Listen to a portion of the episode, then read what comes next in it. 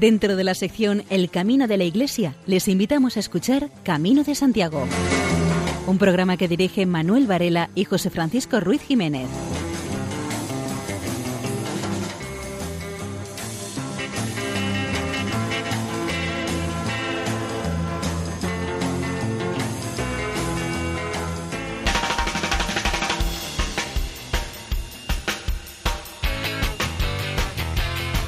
Queridos oyentes, les damos la bienvenida a una nueva edición de Camino de Santiago en la sintonía de Radio María. A pesar de que estamos recuperándonos de la durísima etapa entre Vancouver y Cabo de Hornos, llegamos al final de nuestro trayecto, pero bastante, bastante cansado.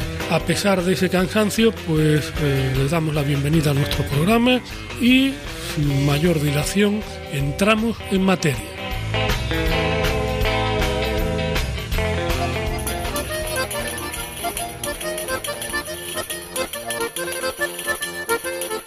En nuestro programa de hoy les ofreceremos nuestras gestiones habituales, noticias jacobeas y como invitado tendremos a Juan Carlos Pérez Cabezas, presidente de la Asociación de Amigos del Camino de Astorga.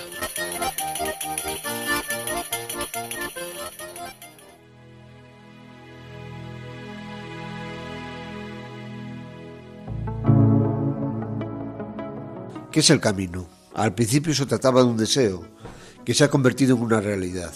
Muchas veces en mi vida experimenté la presencia de Dios, pero el camino todos los días me muestra lo cerca que está. Gracias por mi vida, por las personas que estoy conociendo, por la naturaleza. He elegido un camino difícil y no me arrepiento. Muchos nos preguntamos qué es el camino para nosotros. En un principio era un deseo que tenía pocas trazas de que fuera realidad. Poco a poco fue creciendo dentro de mí ese deseo de hacerlo, de sentir el camino bajo mis pies. La idea se fue haciendo una realidad con el paso del tiempo. Hasta que un día en las vacaciones me puse la mochila al hombro y decidí realizar esta maravillosa aventura. En esta, poco a poco sentí la presencia de Dios que estaba en cada paso, que daba, notaba su presencia y lo cerca que está. He conocido personas maravillosas que han conseguido que el camino no sea tan pesado, que cada paso que he dado con ellos ha sido una experiencia de aprender cosas que nunca había imaginado que aprendería, cosas que no sabía ni que existieran. He visto la grandeza de Dios en la naturaleza, que he tenido la suerte de poder caminar por ella, de ver las flores, que ningún gran pintor puede superar sus colores. He visto la fuerza que ha hecho el viento y el agua. Han conseguido hacer monumentos naturales que no pueden ser imitados por la mano del hombre. No me arrepiento de haber consumido mis vacaciones en realizar ese sueño maravilloso que no es otro que el camino de Santiago.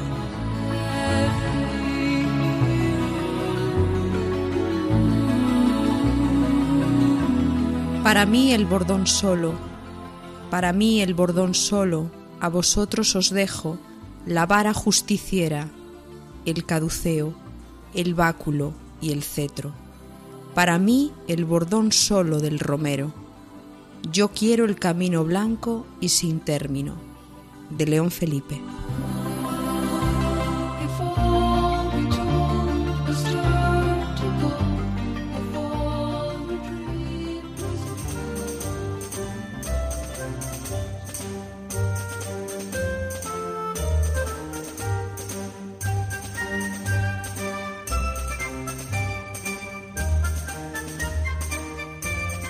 Juan Capeán publica en La Voz de Galicia la historia del austriaco Christian Brandstetter. La vida de Christian Brandstetter en Austria era de lo más normal hasta el año 2001. Tenía una buena posición en el mundo de la producción musical, se movía también por Alemania e Italia y su nombre tenía cierto peso en el periodismo especializado, que le permitía vivir con holgura gracias a sus colaboraciones en revistas, radios y televisiones.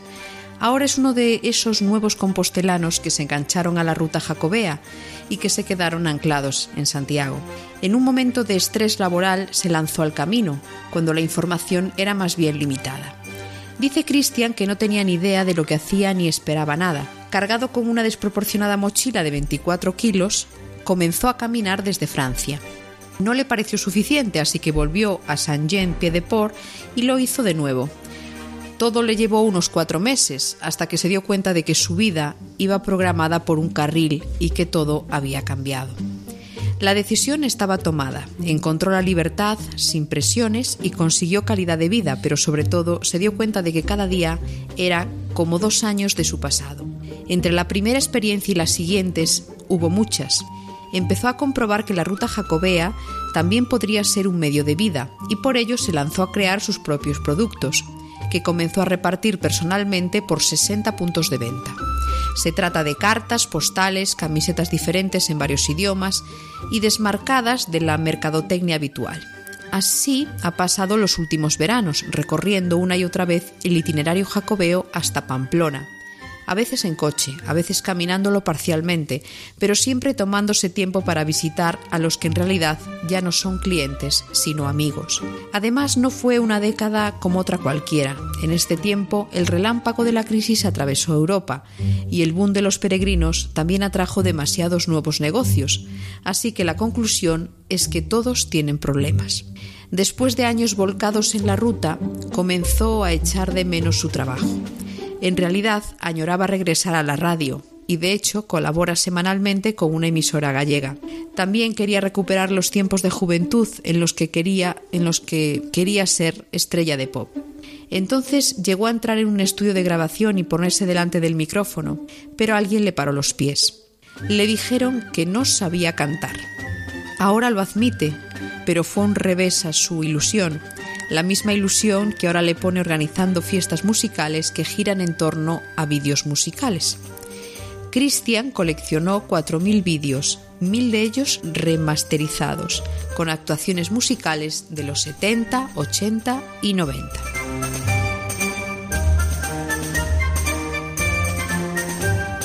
Villanueva de Campeán, en Zamora, baja el precio del albergue de peregrinos.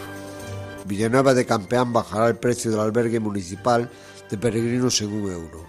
La ordenanza que regula esta instalación decía que el precio era en 6 euros. A partir de la aprobación definitiva del cambio de esta ordenanza y su publicación en el Boletín Oficial de la provincia, el precio para los peregrinos del Camino de Santiago de la Vía de la Plata será de 5 euros. El albergue, con 10 plazas, forma parte del itinerario oficial de la Vía de la Plata, en la comarca del Vino, en la que también hay otro albergue municipal en el Cubo del Vino, con 16 plazas, que cobra 6 euros por pernotación. En Zamora Capital hay otro albergue con 32 plazas, además de los particulares que han proliferado. El camino no está, por tanto, tan explotado en la tierra del vino como la del pan. Pues más al norte de la capital hay cuatro albergues en 40 kilómetros: Roales, Montamarta, Riegos del Camino y Granja de Moreruela, donde los peregrinos optan por seguir la vía de la Plata hasta Astorga, donde se junta con el camino francés, o bien cruzar el Esla en dirección a Tabara, para llegar a Compostela por el camino de. El trazado milenario de la Vía de la Plata ha sido pisado por miles de peregrinos de todo el planeta, sobre todo en esta última década.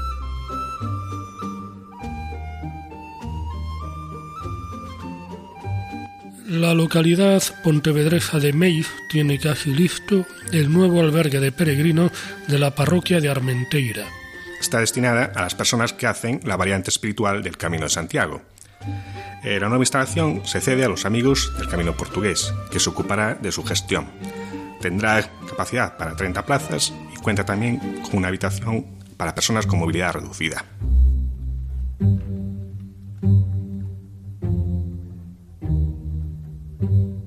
Jerez de la Frontera, Católicos y Vida Pública recordó las raíces cristianas de Europa. El sábado 11 de marzo se celebró la primera de las dos sesiones en las que se dividieron las doceavas jornadas Católicos y Vida Pública. Estaban organizadas por la Asociación Católica de Propagandistas con la colaboración de la Fundación Ángel Herrero Oria. Estos encuentros tienen como objetivo reflexionar sobre el papel de los católicos en la sociedad actual, dentro de un espacio de pensamiento y propuestas de acción. Y este año el tema central fue las raíces cristianas de Europa.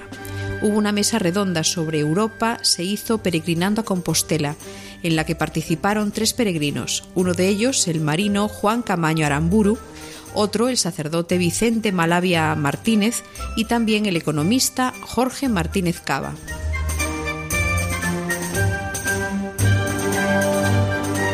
Un nuevo hogar para el peregrino en Asturias, donde una casa rural se convierte en un albergue por donativo. Monse Alonso quería escaparse de todo y lo consiguió. Desde hace unas semanas es la dueña de un nuevo albergue por donativo en la parroquia de Carda, una localidad de la zona rural, donde puede verse el mar a lo lejos y parte de la ría de Villaviciosa. Su nuevo hogar está en pleno camino de Santiago y acoge peregrinos durante todo el año Monse ha vivido en Astorga toda su vida, así que tiene conocimiento sobre el camino y considera que en Asturias su esencia está intacta. El albergue La Payaniega cuenta con capacidad para seis personas que podrán dormir en una habitación comunitaria de una litera y dos camas o una individual de dos camas. Por el momento solo tiene un cuarto de baño, de ahí el escaso número de plazas, pero Monse Alonso espera poder ampliarlo a finales de año. Su intención es construir tres aseos más que le permitan acoger un mayor número de peregrinos. Esperará a que pase un poco la temporada de verano y que vuelva a estar todo más calmado. La construcción de más baños es la única mejora que hará. En el exterior de la casa, Alonso ha colocado un pequeño banco donde poder descansar y su intención es crear una zona de recreo, así como un pequeño espacio para aquellos peregrinos que hagan el camino a caballo. En Astorga Mose vio muchos sitios adaptados, pero por Villaviciosa no es tan habitual. Tampoco son habituales en la zona los albergues por donativo, es decir, no tiene un precio fijo, sino que son los propios peregrinos quienes deciden cuánto dinero dejan.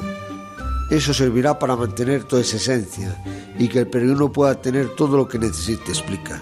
La experiencia de pasar una noche en la payariega supondrá para los usuarios mucho más que unas horas de descanso. Esta leonesa se ha propuesto convertir su estancia en un recuerdo que no se puede olvidar. Para ello, realizará con los peregrinos que así lo deseen distintos recorridos por la zona próxima al albergue. Quiero que la gente no solo pase por Villaviciosa, sino que conozca el concejo a fondo para que quieran volver a Segura. En sus primeros días ha acogido a una catalana, dos suizos y una chica de Serbia, la cual le preguntó si podría volver una vez que acabase la temporada.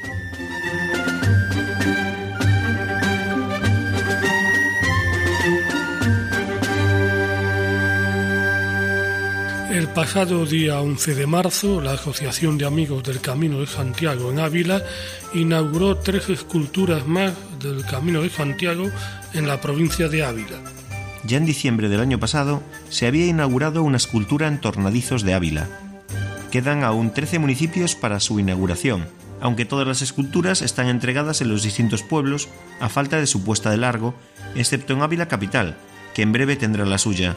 Las tres localidades que tienen esculturas con motivos jacobeos desde el mes pasado son Cebreros, San Bartolomé de Pinares y El Barraco. Estas esculturas corresponden al proyecto que la Asociación de Amigos del Camino de Santiago, que ha querido invertir su dotación económica en una señalización original e inédita en la provincia, al haber obtenido el Premio Camino de Santiago 2015 otorgado por la Junta de Galicia.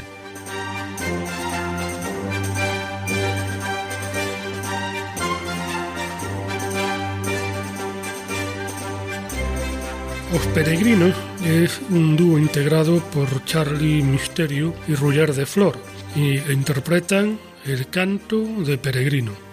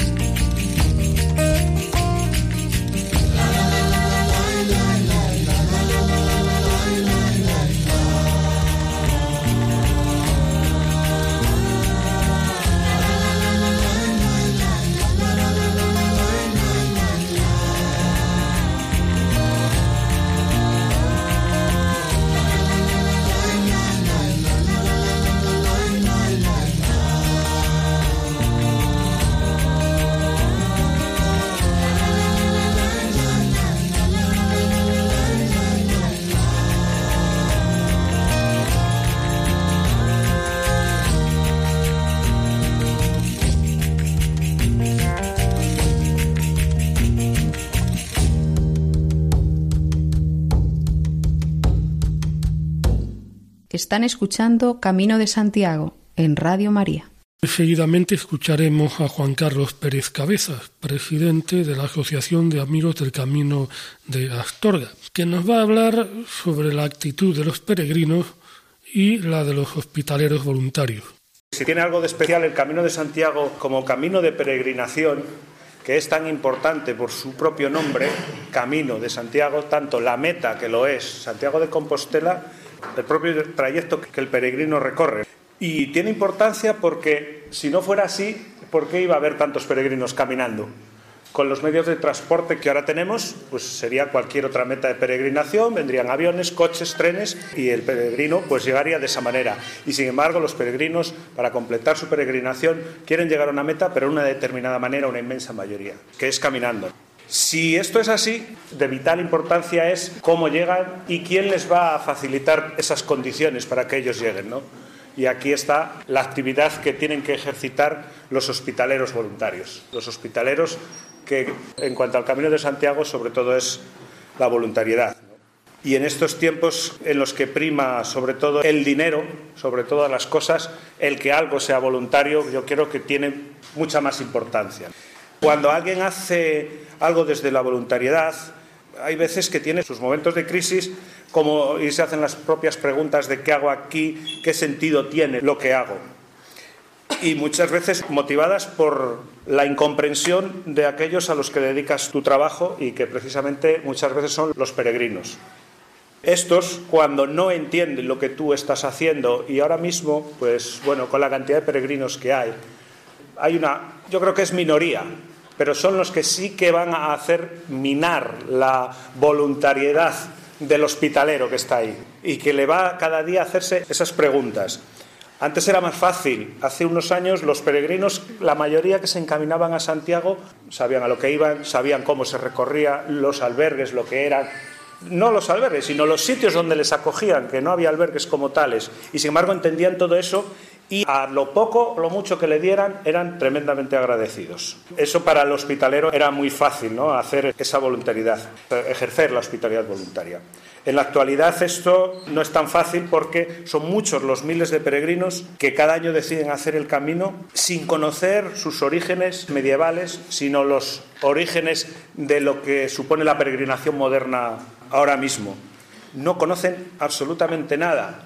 Todos los que estamos en el camino deberíamos a lo mejor todavía hacer más esa labor pedagógica y sobre todo en el origen cuando ellos deciden ser peregrinos. No me estoy refiriendo pues a asociaciones, a la iglesia, a todos los que estamos en el mundo jacobeo, pero sobre todo en el origen, cuando ellos deciden ser peregrinos.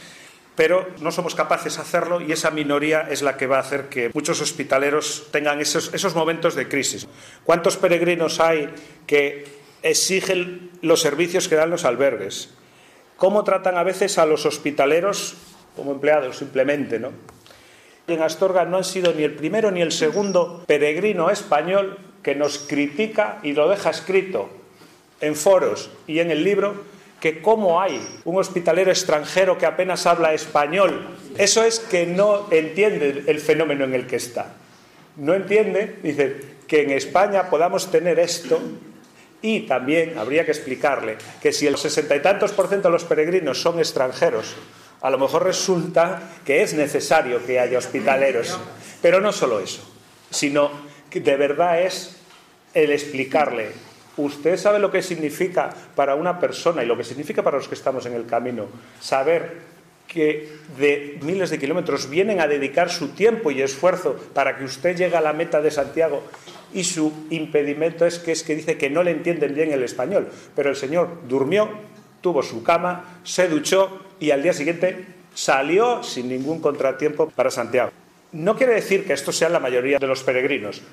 Hemos oído hablar turigrinos, peregrinos. Para mí, poner estas etiquetas, yo huyo de ellas. Sobre todo porque para mí y para nosotros en, Astorga es el respeto. Aquellos que respetan y aquellos que no respetan. Esa es la diferencia. Y me da igual que lleguen en bicicleta, que lleguen con sus folletos turísticos y quieran ver solo la ciudad y no les interese nada más la peregrinación. Pero sobre todo dentro del albergue y en el camino y en su caminar, el respeto. Esa para mí es la diferencia entre unos y otros. Esta minoría, que cada día es más mayoritaria, nos llega a dar de verdad el verdadero valor a ser voluntario. Porque es muy fácil cuando todos los que tú estás trabajando voluntariamente y ellos entienden perfectamente lo que tú estás haciendo, es agradable, lógicamente. Bueno, pues hay que ponerlo más difícil. Y estos peregrinos son los que ponen más complicada esa tarea que nos hemos autoimpuesto, que es servirles a ellos. Entonces, esto sí que nos obliga muchas veces a hacer un ejercicio casi diario de convencimiento de que lo que estamos haciendo al final tiene su recompensa en los peregrinos que recibimos, incluso algunos que a lo mejor no han sido los mejores, resulta que algo que hemos hecho por ellos, a lo mejor desde ese día ya caminan de otra manera. Manuel Ventojino, en su sección Peregrino de Actualidad, nos invita a acompañarle en el tramo entre Portomarín y Palas de Rey, en la provincia de Lugo. Eh, camino de Francés de Santiago, Portomarín, Palas de Rey. La etapa de hoy es una etapa tranquila, que después de habernos anunciado lluvias generales, el tiempo se portó de maravilla para andar. Una preciosa mañana, con nubes y claros y muy poca lluvia, con muy buena temperatura. La altitud por la que discurre esta etapa es la siguiente. Puerto Marín, 387 metros. Máxima altitud que podemos encontrar hoy es la Sierra de Ligonde, con 722 metros. Y Palas de Rey, con 556. O empezamos subiendo, alcanzamos la cota y ya después bajar, casi todo es bajar. Llegados a Puerto Marín parecía que la etapa sería pasada por agua, porque estaba cayendo un buen aguacero, y nos dispusimos a empezar la etapa. Una vez pasado el río, empieza una larga subida, que nos llevará hasta el punto más alto de esta etapa. Por un camino bien cuidado, empezamos a subir hasta llegar a la carretera general. Lo primero importante que destacar es la fábrica de cerámica. Aquí se cruza la carretera que nos llevará hasta Tosivo. Siempre al lado del asfalto, siempre por el arcén, y hay tramos que están separados del camino por setos plantados hace varios años hoy hacen una buena separación del peregrino de la carretera. De Tosivo seguimos subiendo, pasando por un área de descanso que disfrutó de mejores tiempos. Hoy le haría falta una pequeña conservación. Muy pronto llegamos hasta el albergue de Gonzar con cafetería y restaurante. Al ser temporada baja, solo funciona el albergue. Si queremos tomar algo, hay máquinas expendedoras de bebidas. Continuamos este hospital, siguiendo el pueblo que es hospital, donde hay otro albergue para alojar peregrinos y algún bar. Estos también estaban cerrados. Una vez pasado este pueblo empezamos una subida por asfalto hasta llegar al letrero que nos indica el Castro de Castromayor. Aquí hay una novedad en el camino, se desvía, nos aleja un poco de la carretera, pasamos muy cerquita de dicho castro y está bastante bien cuidado. Hace muy poco tiempo que está. Imagino que estará sobre dos años. Dejamos aquí el ayuntamiento de Puerto Marín y entramos en el de Monteroso. El primer lugar que encontramos es Ventas de Narón. Aquí sí se puede encontrar algún bar abierto en la temporada baja. A la salida se encuentra una pequeña capilla. Esta vez la hemos encontrado abierta, con un señor que muy amablemente nos sigue las credenciales, diciéndonos que esta es una capilla de los templarios y hay una cruz con mesas para que el peregrino, si lo desea, pueda tomar un pequeño refrigerio para poder continuar la etapa. Desde aquí ya nos queda muy poco para alcanzar la cota más alta de la etapa. Aquí el viento hace que la sensación de frío se acreciente. Ya bajando hacia Ligón encontramos el cruceiro del mismo nombre, lugar y parada para el peregrino, donde puede admirar una bella escultura labrada en piedra en un privilegiado cruce de caminos. Seguimos bajando hasta llegar al pueblo de Ligonde, antaño importante núcleo de acogida al peregrino, contando con hospital y cementerio. En su recuerdo encontramos una cruz que nos dice que allí existió un cementerio dedicado para y por el peregrino, que tenía la mala suerte de fallecer. En el pueblo hay albergues para atendernos, así como cafeterías que sí encontramos abiertas. Dejamos atrás el ayuntamiento de Monterroso y nos adentramos en el de Palas de Rey. La primera población que encontramos es Portos. Seguimos bajando en este tramo y nos encontramos con una dirección que nos lleva a Vilar de Donas, Seguimos hasta llegar al y ahí empieza a subir el camino hasta Brea. Este trozo varios tramos donde es obligado el pisar el asfalto En el verano y cuando el calor aprieta esto puede ser un verdadero suplicio para el peregrino. Seguimos hasta llegar a Brea, punto kilométrico 71,3 de distancia que nos falta para llegar a Santiago, hasta el Rosario y desde allí ya iniciamos la bajada hasta llegar a Palas de Rey. Antes de llegar pasaremos por delante de los polideportivos y piscinas municipales. Y ya llegados a Palas de Rey, entramos en la villa por delante de la iglesia, donde desemboca en el centro del pueblo, al lado del albergue. Esto ya queda para tu vida.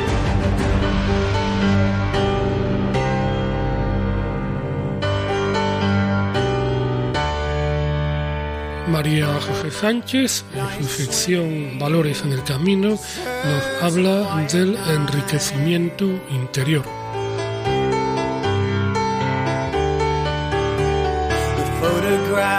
La peregrinación también tiene como meta el encuentro con uno mismo.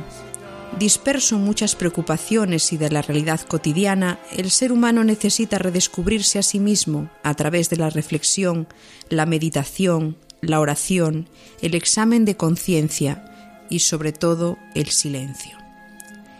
Las grandes preguntas sobre el sentido de la existencia, sobre la vida, la muerte, el destino definitivo del hombre, deben resonar en el corazón del peregrino para que el viaje no sea sólo un movimiento del cuerpo, sino también un itinerario del alma.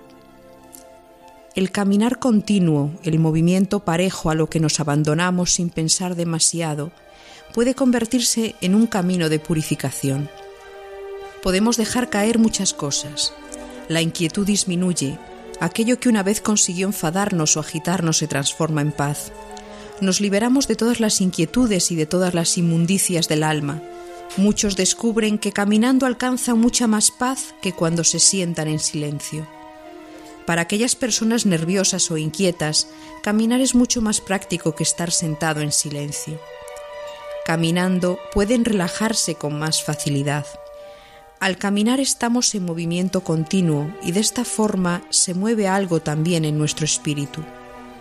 Peregrinar en el sentido de vagar de un lugar a otro significa que no permanecemos quietos en ningún lugar, que no nos establecemos en ningún sitio, sino que seguimos adelante.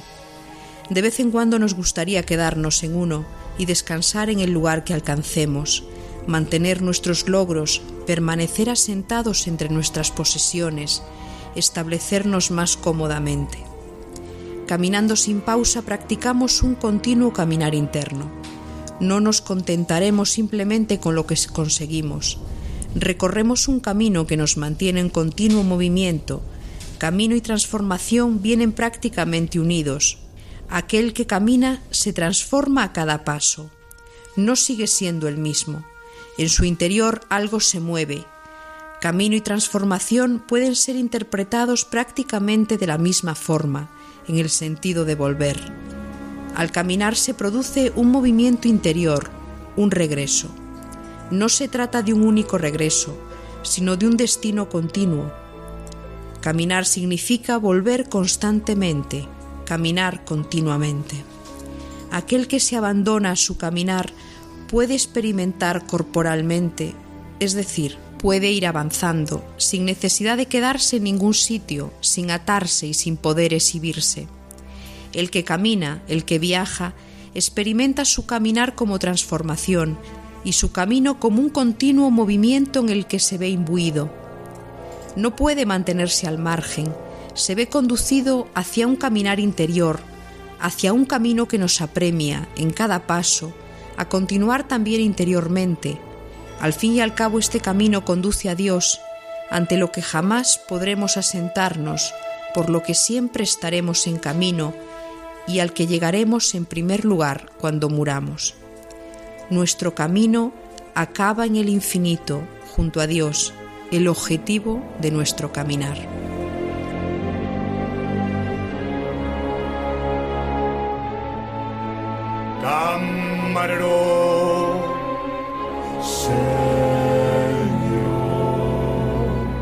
Bueno, Luis Galvez no sé si hoy está empeñado en hacernos la boca agua o destrozarnos los intestinos.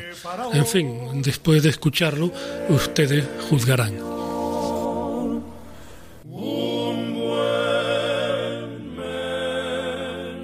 El monasterio de Sagún y sus habitantes han marcado un hito en la historia leonesa.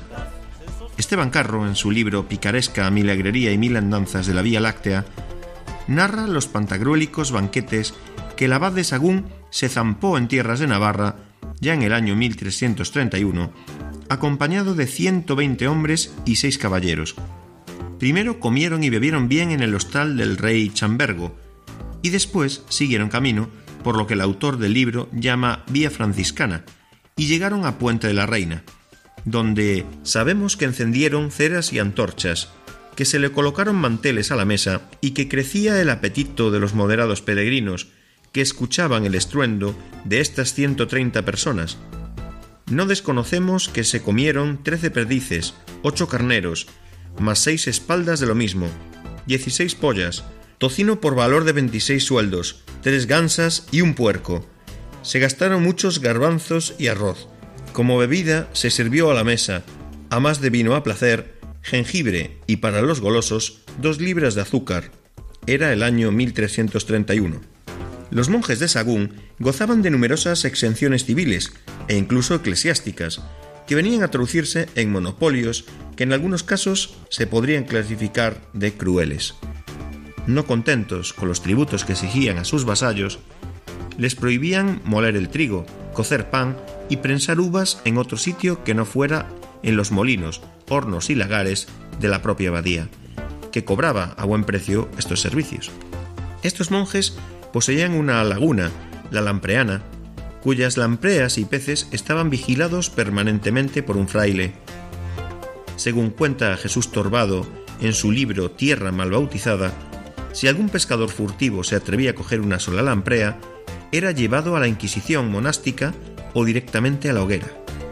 Las rentas anuales que percibían los austeros frailes de Sagún eran las siguientes: 2.600 cargas de trigo, 300 de centeno, 650 de cebada, 30.000 reales en dinero, 3.000 ducados en vino, lana, corderos y demás diezmos menudos.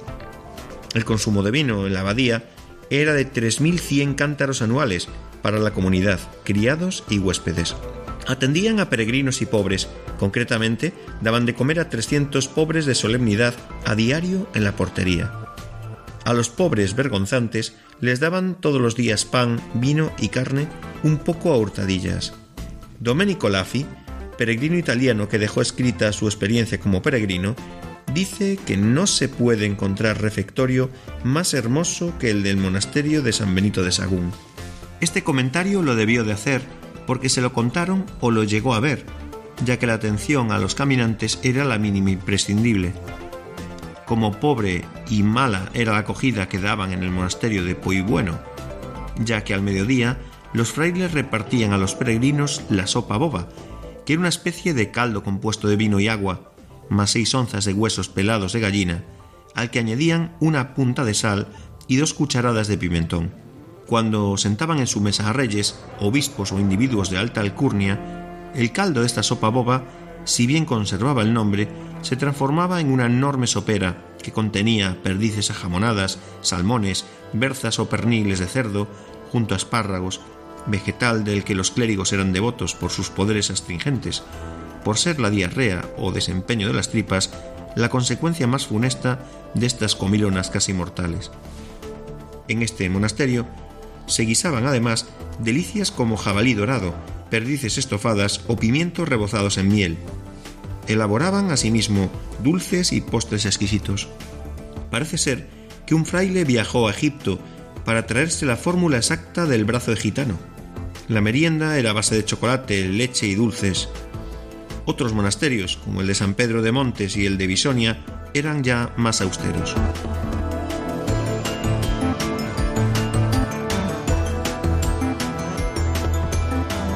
Están ustedes en la sintonía de Radio María.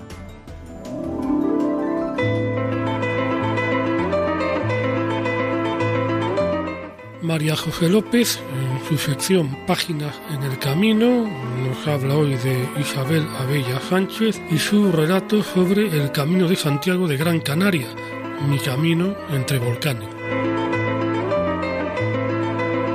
La recomendación literaria de esta semana es El Camino de Santiago de Gran Canaria, Mi Camino entre Volcanes, de Isabel Albella Sánchez. Esta publicación ilustra la belleza oculta de Gran Canaria y está prologado por el veterano guionista y autor de teatro Joaquín Gómez de Segura. El libro, basado en experiencias personales de la autora, da a conocer paisajes recónditos y rincones naturales que causarán un gran impacto emocional en las personas que la visitan. El libro obtuvo el sello Prus de calidad literaria otorgado por la Sociedad Cooperativa de Escritores Independientes. Las señales del recorrido, un apartado dedicado a consejos médicos para los caminantes y anécdotas vividas durante su viaje a pie por el corazón de la isla, ocupan un papel destacado en una obra que también contiene referencias a los caballeros de la Orden de Santiago y a las sensaciones vividas por la autora en puntos claves del recorrido como Maspalomas, Fataga o Tejeda. Aprovechando el estreno del libro de Isabel Bella, el Cabildo de Gran Canaria lanzó una guía específica sobre el Camino de Santiago en español, inglés, alemán y francés para los peregrinos que deseen cubrir las tres etapas del recorrido. Se trata de un documento que pone a disposición del peregrino una breve introducción histórica sobre el nacimiento de una ruta que une Maspalomas y Galdar, a través de 73 kilómetros de antiguos caminos ubicados entre pinares, barrancos y volcanes hay información detallada del itinerario, así como más recomendaciones en materia de seguridad, ropa y calzado. La ciudad de Galdar obtuvo en 1965 los mismos privilegios que tiene Santiago de Compostela para otorgar la indulgencia plenaria a los peregrinos que lleguen a su templo. Lorena McKenny cantante canadiense, eh, intérprete de acordeón y arpa, interpreta el tema Santiago tema inspirado en Compostela y el Camino de Santiago.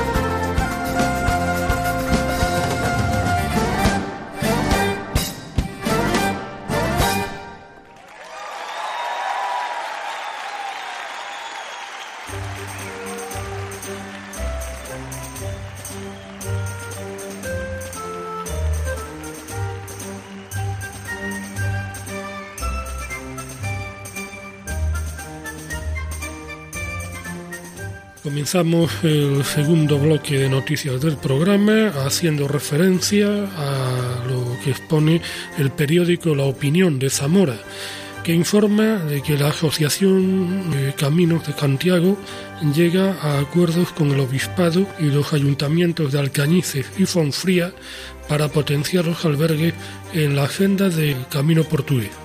El camino portugués de la Ruta de la Plata resurgirá de sus cenizas y buscará su sitio entre las rutas jacobeas más importantes de la península ibérica, gracias a una iniciativa del mecenazgo promovida por la Asociación Zamorana de los Caminos de Santiago, presidida por José Almeida Rodríguez, con la colaboración de los ayuntamientos de Alcañices y Fonfría y del Obispado de Zamora. La idea es establecer un acuerdo con dichos ayuntamientos por periodos anuales, haciéndose cargo la asociación de la gestión y los consistorios del gasto de abastecimiento de agua, luz y seguros, algo que ya viene costeando actualmente por su cuenta. La novedad estaría en la llegada de los hospitaleros. Una persona de la Asociación Zamorana de los Caminos de Santiago se encargará de la gestión y de la dinamización de los albergues de peregrinos con acogida tradicional, con alojamiento, cena y desayuno. Entre las grandezas del camino sanabrés se destaca su discurrir por dos países, España y Portugal, un entorno ideal para disfrutar de la naturaleza, la hospitalidad de sus gentes que los verán como lo verdaderamente son, peregrinos, encontrar esa soledad que busca la mayoría de los peregrinos que caminan hacia la tumba del apóstol.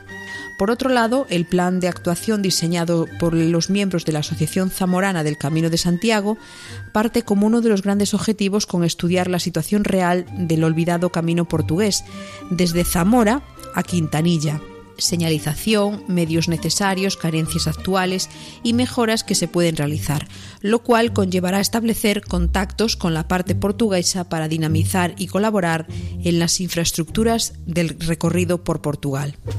Para ello, se pretende gestionar los albergues de forma eficiente y de excelencia mediante la acogida tradicional, altruista, alojamiento, cena y desayuno a cambio de un donativo, para convertirlos en referente del camino, con el espíritu jacobeo del albergue de Tábara a través de la asociación. Otra parte se centrará en gestionar los aspectos técnicos como son la cartografía y las distancias a través de la geolocalización para diseñar etapas y ubicar albergues de forma que sean más cómodas y factibles para los peregrinos.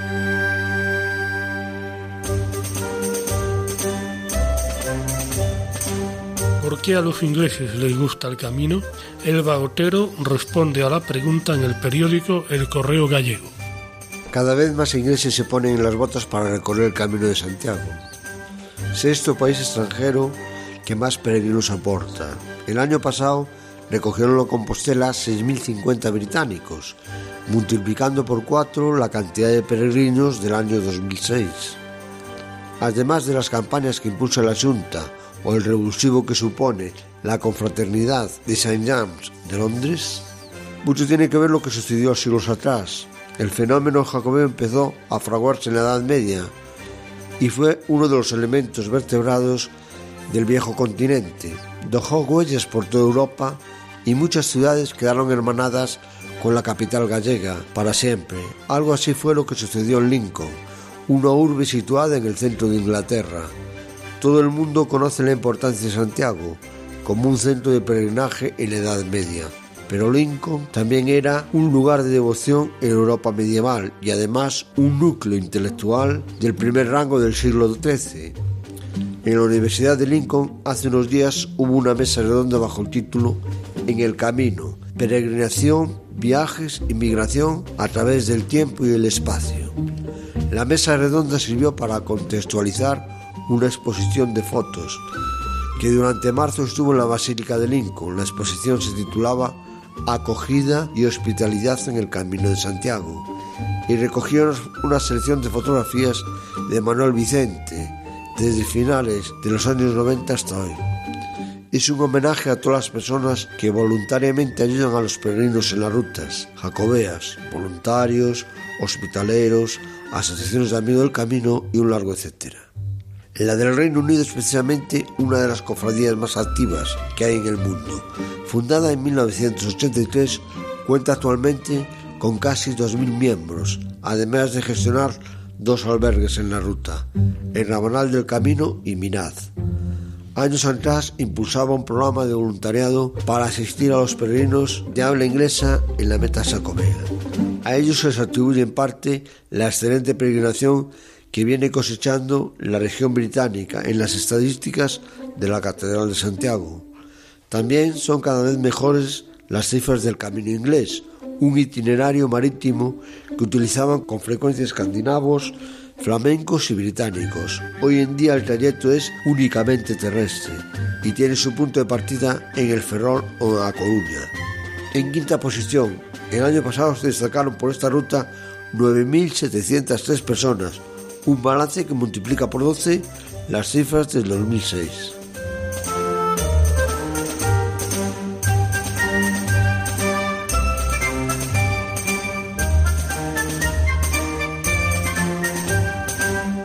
Los bomberos salvan de la hipotermia a un padre y su hijo cuando hacían el camino de Santiago. Los peregrinos se vieron sorprendidos por la niebla y el viento norte y dieron aviso de emergencia a través de una radio. SOS Navarra recibió una comunicación por radio que llegaba desde la emisora instalada en el refugio de Izandorre, en la zona más elevada de Roncesvalles. Los profesionales se han encontrado con el aviso de emergencia de dos brasileños, padre e hijo, de 43 y 19 años respectivamente, que no podían continuar con su marcha. Los peregrinos sufrían síntomas de una leve hipotermia. Los dos hombres, aunque llevaban ropa adecuada y un equipo preparado, han sufrido las consecuencias de una jornada marcada por las inclemencias meteorológicas. En el momento que se ha producido el aviso, se registraban 0 grados en Izandorre, con una niebla densa y presencia de viento norte que hacía que la sensación térmica fuese aún menor. SOS Navarra movilizó a los bomberos de Burguete, que han salido con un vehículo todoterreno hasta el refugio de Izandorre. Cuando llegaron hasta el lugar donde se encontraban los dos peregrinos, les suministraron rápidamente varios alimentos calientes, especialmente infusiones, y les dieron mantas térmicas. La emergencia concluyó cuando los bomberos llevaron a padre e hijo hasta el albergue de peregrinos de Valles, donde se recuperaron del susto pasado durante su marcha de peregrinación a través del Alto de Ibañeta.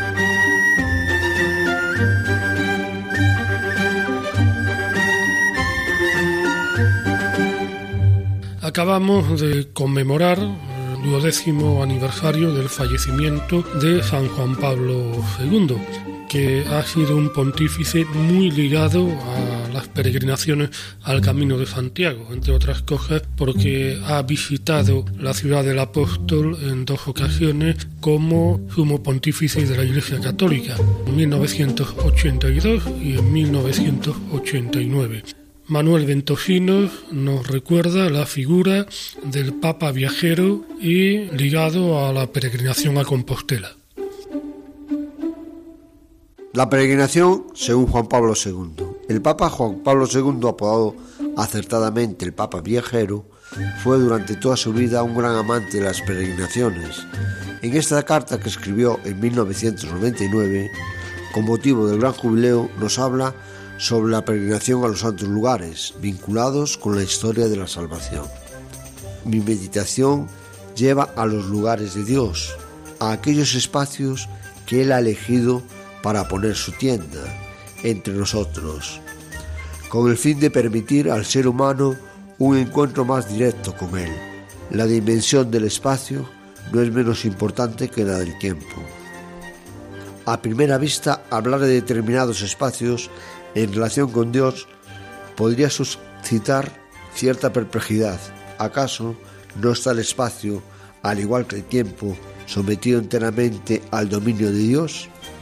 En efecto, todo ha salido de sus manos y no hay lugar donde Dios no esté. Dios está igualmente presente en cada rincón de la tierra, de tal modo que todo el mundo puede ser considerado como templo de su presencia. Con todo, esto no impide que así como el tiempo puede estar acompasado por el Kairori, momentos especiales de gracia, el espacio puede estar marcado por particulares intervenciones salvíficas de Dios. Por lo demás, esta es una institución presente en todas las religiones, en las cuales no solamente hay tiempos, sino también lugares sagrados, en donde pueden experimentarse el encuentro con lo divino más intensamente de lo que sucede virtualmente en la inmensidad del cosmos.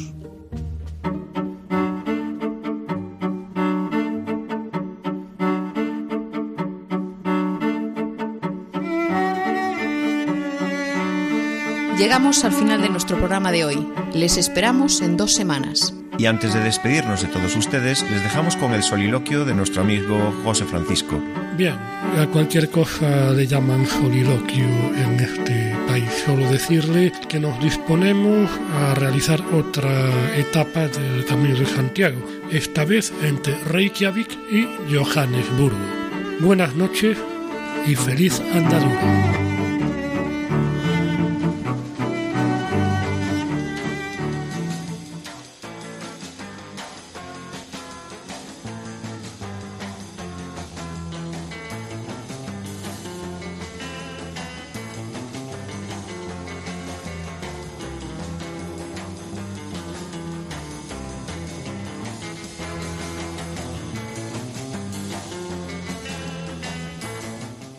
Escuchado en Radio María Camino de Santiago, dirigido por Manuel Varela y José Francisco Ruiz Jiménez.